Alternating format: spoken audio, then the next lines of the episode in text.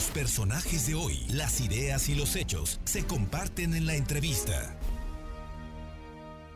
Esta tarde le agradezco muchísimo a la maestra Fabiola Bautista Figueiras, catedrática de la Facultad de Nutrición de la Universidad Popular, la UPAEP, porque nos platicar con ella y que, nos oriente y que nos diga, estamos empezando en eh, una, pues la temporada, ¿no? La, primavera, estamos empezando una etapa distinta, venimos de los fríos, eh, deben cambiar los hábitos en muchas maneras, hay otras formas de, de alimentarse, pero también es muy importante nutrirse de una forma adecuada para ah, fortalecer las defensas ante eh, pues los ataques que tenemos por el COVID. Y es que tenemos ya un año, maestra Fabiola, de, confinamiento y de que los niños y los jóvenes no van a clases presenciales, en fin, un escenario sin duda nada fácil. Muy buenas tardes y muchísimas gracias.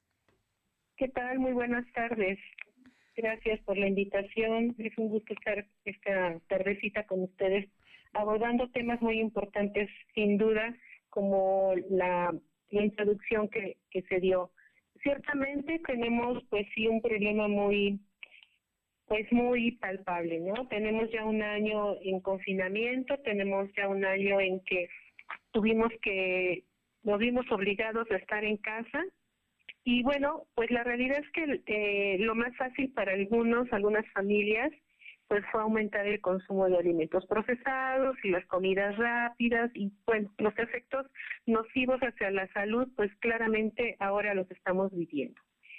Eh, la realidad es que no es que se haya pues, agudizado el problema a partir del año de pandemia, sin embargo, como todos sabemos, ya tenemos varios este años, ¿verdad? Padeciendo eh, pues enfermedades crónicas que hoy por hoy pues están estamos viendo que las personas que más se complican por COVID precisamente son aquellas que tienen alguna enfermedad crónica y como eh, preponderante personas con obesidad. Este, ciertamente el quedarnos en casa cambió nuestros estilos de vida y esto contribuyó en nuestros hábitos alimentarios.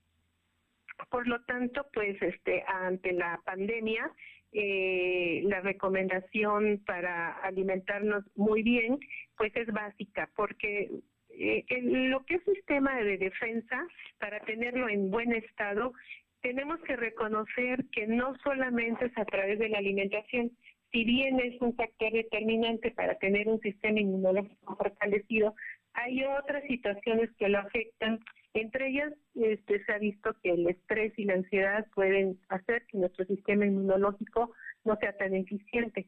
Pero este, hay que reconocer que eh, esto es mucho más allá de, nada más la alimentación. Sin embargo, sí, por supuesto, podemos este, este sostener que muy bien eh, los estilos de vida, ¿verdad?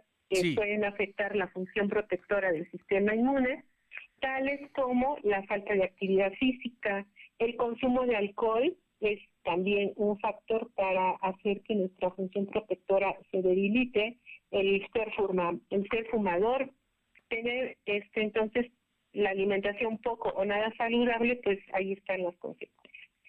Eh, ahorita lo que se está dando mucho es que queremos, eh, ahorita en este momento, ¿verdad? ¿Qué puedo hacer yo hoy para este, tener un sistema inmunológico pues resistente.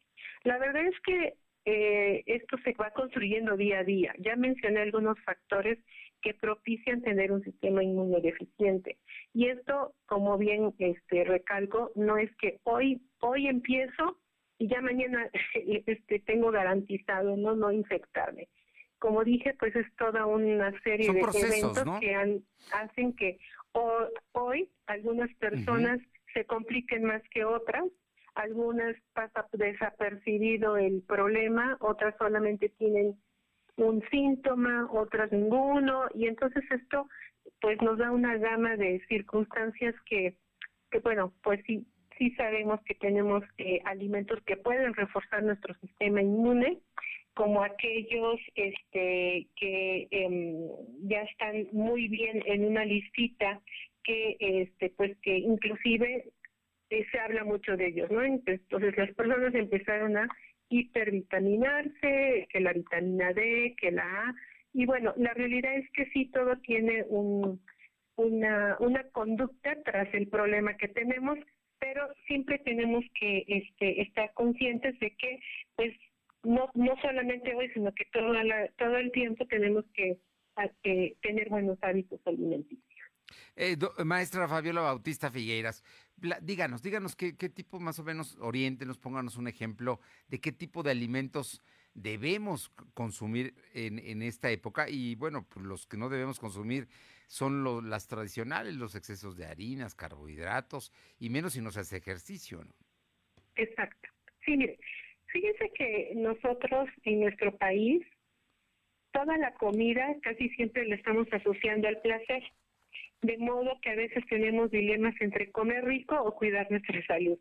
Pero fíjense que es posible comer rico y saludable y tenemos también una muy mala idea de que comer saludable es económicamente caro. Eh, ¿Qué, ¿Qué, es lo que nosotros hacemos ahorita de recomendaciones?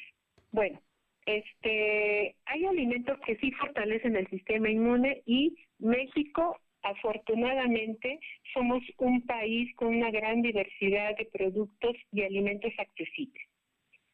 Por es ejemplo. cotidiano, o sea, ni siquiera tenemos que poner mucha, este, mucha más allá de creatividad de comprar cosas. Fíjense, este, nuestra nuestra línea de defensa eh, del organismo podemos fortalecerla, incluyendo en la dieta algunas este, hierbas naturales, especias como ajo, cebolla, este, orégano, cúrcuma, ¿verdad? Cosas que muchas veces lo tenemos ahí en la alacena y nos sirven para este, condimentar los alimentos. Tenemos que consumir alimentos ricos en vitamina A, por ejemplo, la zanahoria, este, la papaya, todos estos alimentos que son de colores naranjas, de colores este, amarillos, todo se debe precisamente a la vitamina A que están contenidos en ellos. Tenemos que consumir alimentos ricos en vitamina C, los famosos cítricos. Ahorita este, estamos en una etapa, una estación de primavera en donde empezamos a ver frutas diferentes a la que a la que a la estación que dejamos pasar. Entonces ahorita sí hay mucha naranja de otra variedad. En diciembre vimos mandarinas, guayabas fresas, por ejemplo, ¿no? De alimentos, pues el, el brócoli, que a muchas personas no les gusta, pero es muy rico en vitamina C. En general, casi todas las frutas. Otras este, em, alimentos que son claves para nuestro sistema de defensa lo encontramos en las semillas de algunos alimentos. Por ejemplo, este, los frutos secos, ¿verdad? Las semillas de calabaza, este, también en eh, podemos alguna ensaladita aderezarlo con, con este con algunas hojuelas de avena. Ahí encontramos el zinc que es un mineral antioxidante. Eh, antioxidante se refiere a que evita la oxidación y el daño celular que es parte de que nuestro sistema inmunológico también no sea eficiente. Sí tenemos que este consumir alimentos ricos en vitamina D ahorita hay muchas investigaciones sobre eh, la vitamina D, sobre todo ya la, la presentación D3, y hay muchos estudios en donde a los pacientes con COVID este, les están dando dosis altas de estas vitaminas y se ha visto un, pues una recuperación mejor que las que no los han tomado. Eh, ¿Qué es lo más importante? Pues prevenir. Entonces, podemos incluir en nuestra dieta este, alimentos con vitamina D. ¿En dónde los encontramos? Pues casi siempre en productos lácteos, en productos de origen animal, por la naturaleza de la vitamina. Entonces, este, hay que consumir eh, pues todas estas opciones que tenemos de los productos lácteos principalmente, ¿no? Entre otras cosas que, que existen. Hay que consumir también alimentos ricos en fibra. Esto también es importante porque porque se ha visto una relación muy importante entre nuestra microbiota intestinal con nuestro sistema inmunológico. Este sí tiene una gran relación y la fibra lo que hace es alimentar a nuestra microbiota intestinal. Este también em, los probióticos, alimentos con probióticos, ya estamos muy familiarizados con estas presentaciones de lechitas fermentadas y el yogur en general este, ¿Por qué? Porque vuelvo a lo mismo, nuestra microbiota intestinal se ve favorecida. Y sobre todo porque nuestra microbiota también nos previene y es una barrera contra patógenos. Muy bien. Este, y sabemos que una de las sintomatologías de COVID es eh, problemas gastrointestinales. Bueno, ahí es, ahí entra ya una vez que entró el, el microorganismo, pues nuestra segunda defensa que tenemos en el organismo es nuestra microbiota.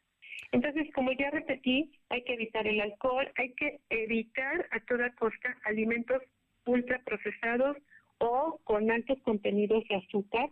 Sí. Y este evitar los empacados, la comida rápida, regresar mucho a las cuestiones naturales. Ojo, no dije orgánicas porque muchas veces ahí confundimos. No, no, naturales, naturales. ¿No? Para que no confundir el tema. porque la palabra orgánico le pone una etiqueta y casi se vende mucho más caro. No, bueno, se duplica el precio. Irse al mercadito bien cuidaditos, este, lavarnos las manos, ¿verdad? Este, claro. Con todas las recomendaciones, ir a un mercadito que ahorita falta mucho activar la economía nacional y entrarle al jitomate también, entrarle a las calabacitas, a los frijolitos, a este, al maíz, ¿no? Que es parte de nuestra cultura. México este tiene eh, pues una eh, sí, doctor. pues una combinación cultural entre maíz, frijol, calabaza y chile, que es hoy por hoy pues, regresar esos alimentos. No necesitamos invertir en cosas sofisticadas. Pues maestra, no sabe cómo le agradezco. Es que para nosotros es muy importante porque cambió, ya estamos en la primavera y hay que aprovechar eh, esto y también pues lo que en casa se acostumbraba y, que no tiene por qué dejarse de acostumbrar, ¿no? Con todo ante esta situación creo que es alimentarse sanamente y evitar precisamente pues eh, establecer barreras en contra de, la pandemia que, que, no cede con todo y que los cuidados que se tengan. Y la alimentación es uno de los más importantes. Pues maestra Fabiola Bautista Figueiras, catedrática de la Facultad de Nutrición de la UPAP, de veras muchísimas gracias por estos minutos y vamos a estar muy atentos a sus recomendaciones. Claro que sí, a sus órdenes. Muy buenas tardes.